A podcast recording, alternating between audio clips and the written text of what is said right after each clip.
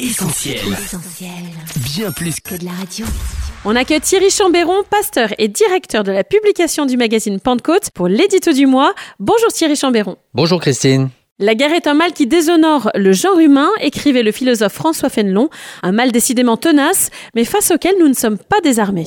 L'édito Pentecôte, Thierry Chambéron. Aucune nation ne prendra plus les armes contre une autre et l'on n'apprendra plus à faire la guerre. Cette promesse prophétique de paix, tirée du livre d'Ésaïe, semble bien loin de notre actualité.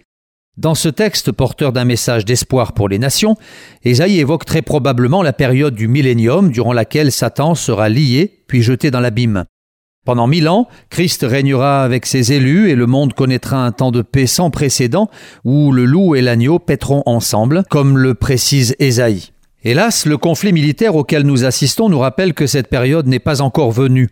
Poussés par des intérêts économiques douteux, animés par des ambitions malsaines et un orgueil démesuré, les nations s'entrechoquent, les grands s'affrontent et les petites gens se meurent. Une nouvelle fois, l'odeur de la poudre et le bruit des armes sont venus troubler la quiétude de notre monde. Quand les hommes diront paix et sécurité, alors une ruine soudaine les surprendra. 1 Thessaloniciens chapitre 5 verset 3. Bercés par une douce utopie, certains de nos contemporains semblaient penser que la guerre était désormais un problème relégué au passé. Hélas, il n'en est rien. Le conflit actuel nous prouve que sans le secours de Dieu, l'homme est totalement incapable de construire la paix. Il soigne à la légère la blessure de mon peuple. Paix, paix, disent-ils, et il n'y a point de paix. Jérémie chapitre 6 verset 14.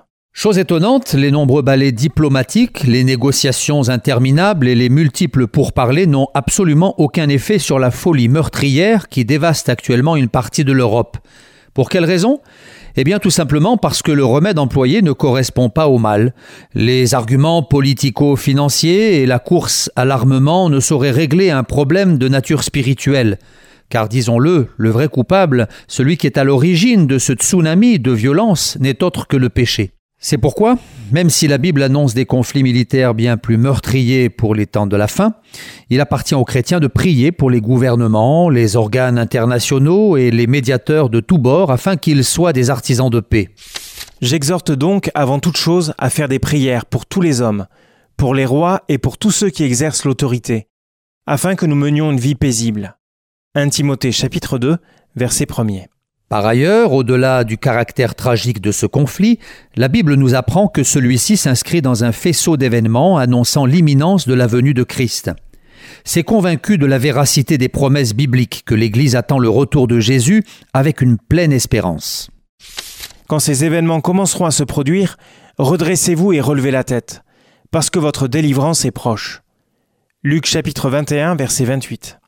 Certes, il ne s'agit pas de spéculer sur les temps et les moments de ce retour. Néanmoins, les chrétiens se doivent d'être attentifs au déroulement de l'histoire, l'âme sereine et les regards fixés sur le prince de la paix. Eh bien, merci Thierry Chambéron pour cette perspective encourageante et à bientôt pour un nouvel édito. À bientôt.